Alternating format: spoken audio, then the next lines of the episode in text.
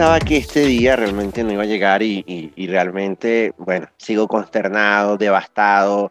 Eh, todavía yo no entiendo qué es lo que va a pasar y, habíamos dejado, yo creo que, bueno, casi que el año completo a nivel del tiempo que llevamos haciendo este programa Santiago, porque hoy vamos a desarrollar eh, Free Britney, Liberen a Britney, parte 2, después de casi 9, 11 meses que se grabó ese primer episodio del Informal Express. Entonces, ¿hasta cuándo esto hoy decidió salir y declarar ante un juez Britney Spears, por el cual yo soy su fan eterno, este, y sufro al igual que muchos fans en el planeta Tierra por una situación que ya, ya nos está llevando a un extremo y, en el que América tiene que, meter la mano para ver qué pasa, Santiago. Resulta que en el último episodio que conversamos nosotros hicimos muchas especulaciones y hablamos de algunas cosas que recopilamos desde el punto de vista investigativo. Lo que estaba programado para aquel momento era la audiencia en la que Spears se iba a presentar al tribunal. Entonces, para pedir el fin de la tutela que está, ha llegado la hora en que habló hacia el tribunal y dijo lo siguiente, quiero terminar con esta tutela sin que me evalúen. Esta tutela me está haciendo mucho más daño que bien. Merezco tener una vida. No estoy contenta. No puedo dormir. Estoy enojada y deprimida. Spears aseguró que quiere casarse con su novio Sam Ashari y tener un bebé, pero la tutela no se lo permite le dijo a la corte que se ve obligada a tomar anticonceptivos en contra de su voluntad. Ella dijo lo siguiente, todo lo que quiero es ser dueña de mi dinero y que esto termine. Cuando un abogado que representaba a su co-curador dijo que la audiencia y la transcripción debería mantenerse sellada, Spears gritó, han interferido en mi vida Así que siento que debería ser una audiencia pública y que deberían escuchar lo que tengo que decir. Continuó diciendo que se vio obligada a tomar litio en contra de su voluntad. Aparte de eso agregó lo siguiente, no estoy aquí para ser esclava de nadie. Mi papá y todos los involucrados en la custodia, incluido, incluido mi manager, deberían estar en prisión esas fueron las declaraciones más destacadas que distintos medios han estado publicando con el hashtag Free Britney. ¿Hasta cuándo es necesario que esa mujer ya, ya mande a esa maldita gente que la ha venido torturando? Coño, porque es que no puede ser, mira, seis puntos específicos. Seis puntos específicos. Quiero sentirme escuchada. Me siento excluida y sola. Merezco tener los mismos derechos que cualquiera. No le debo nada a nadie, merezco tener una vida y abusaron de mí.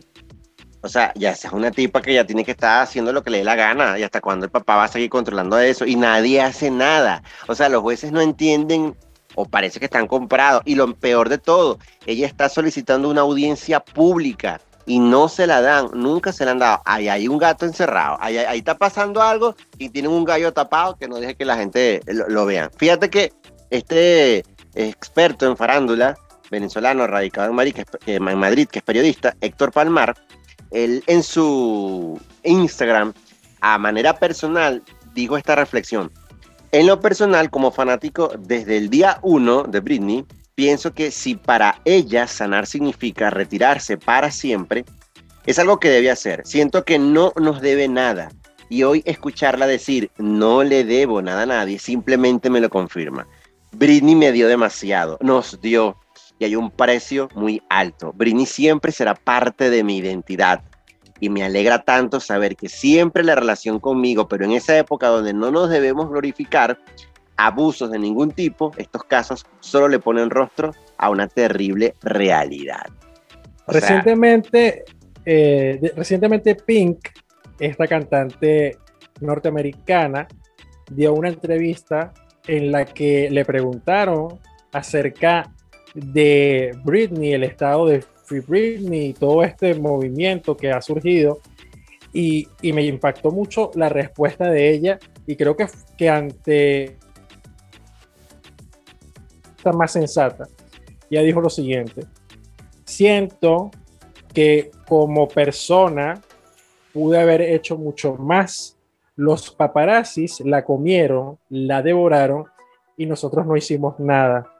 conocí a Britney y lo único que puedo decir es que es una persona muy dulce y no merece todo lo que le estaba pasando, todo lo que está pasando. Creo que debí acercarme a ella y hacerle frente a los paparazzis y responderle como ella no lo respondió.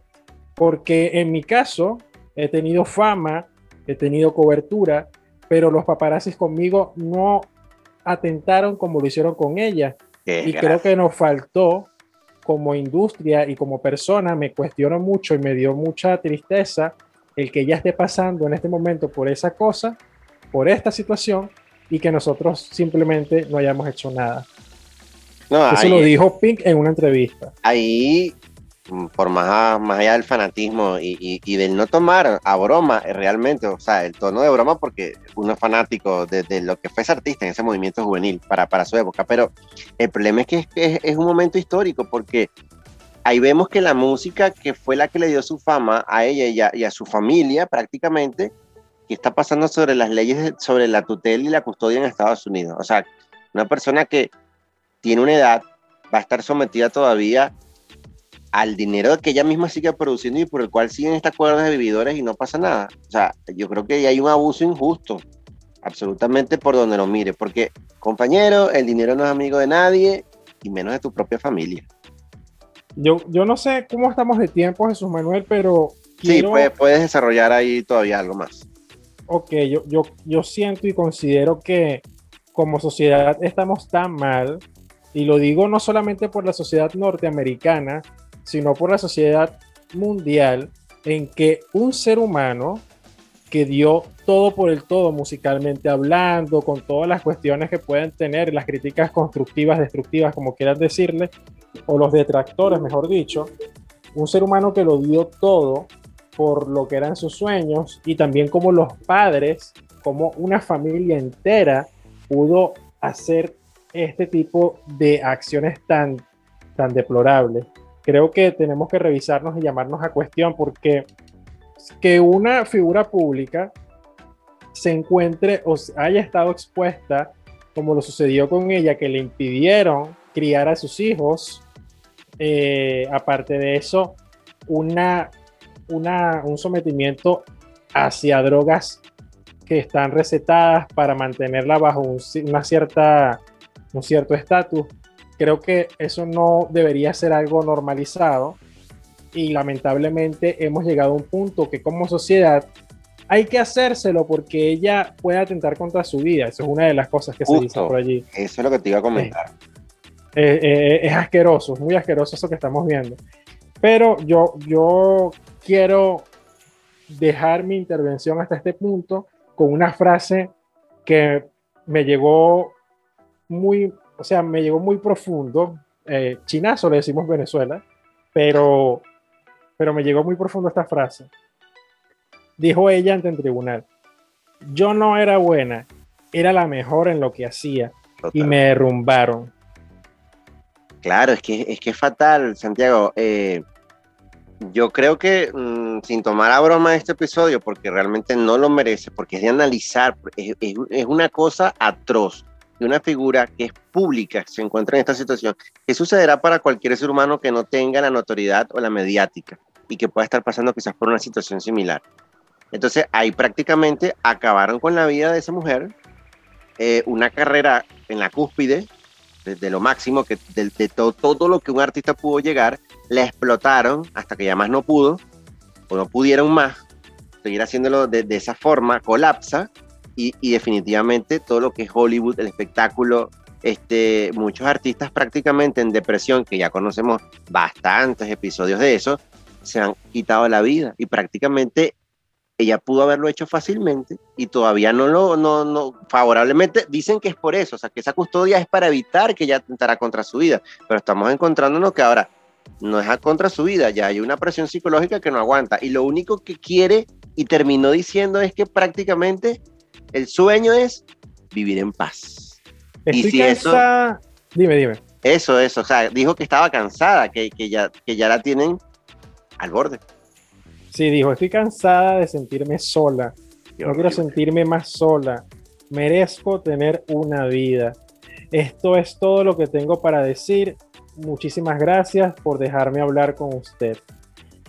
Eh, mira, hay, hay una parte que dice, mi familia habla siempre de mí y da entrevistas y me hace sentir estúpida. Y a mí nadie me deja hablar. Esto entre muchas de las otras cosas que salieron. miedo eso de pana. Eh, esto es lamentable. Ahora, estaba, estábamos conversando sobre esto y estaba pensando en lo que tú dijiste, Jesús Manuel. Una persona que por una u otra razón eh, está buscando mejorar sus condiciones de vida y mete sus sueños, sus anhelos en un pasaje, o voy a decirlo cliché, en una maleta, y se lanza a buscar futuro en otro país. Y resulta que llega a sumar a las cifras del tráfico sexual que sucede y que está sucediendo en muchas partes del continente europeo, de todas aquellas personas que van desde el continente africano, de distintos países africanos, hacia Europa y terminan estando en esas condiciones deplorables donde tienen que mantener relaciones sexuales hasta más de 15, 20 personas al día. Eso no sale a la luz pública. En el caso de Britney, sale a la luz pública, es notorio que está sucediendo este tipo de atrocidades contra su integridad física, contra su integridad mental y la sociedad qué hace. Los medios ahora qué hacen? Ahora los medios sí replican todas las, hacen cobertura todo lo que dice, pero en su momento los medios la condenaron. Ahí te lo dejo Justin Timberlake, no digo más nada. Claro, porque la usaron, este, la pusieron como les dio la gana, hicieron lo que pudieron, este, y una vez más es la reflexión de que porque eres figura pública no significa que no vayas a pasar por problemas psicológicos, inclusive hasta neurológicos, porque no sabemos qué es lo que está pasando ahí, y que ella, siendo figura pública, pide que hagan una audiencia pública. O sea, es lo que más me llama la atención. La tipa quiere que se sepa todo, que todo salga a la luz. Ahora, ¿por qué no? Y todos son audiencias privadas. Bueno, porque no le conviene a los que están manteniendo la tutela de que la presión mediática estalle al punto de que se sepa todo lo que realmente sucede. Sí.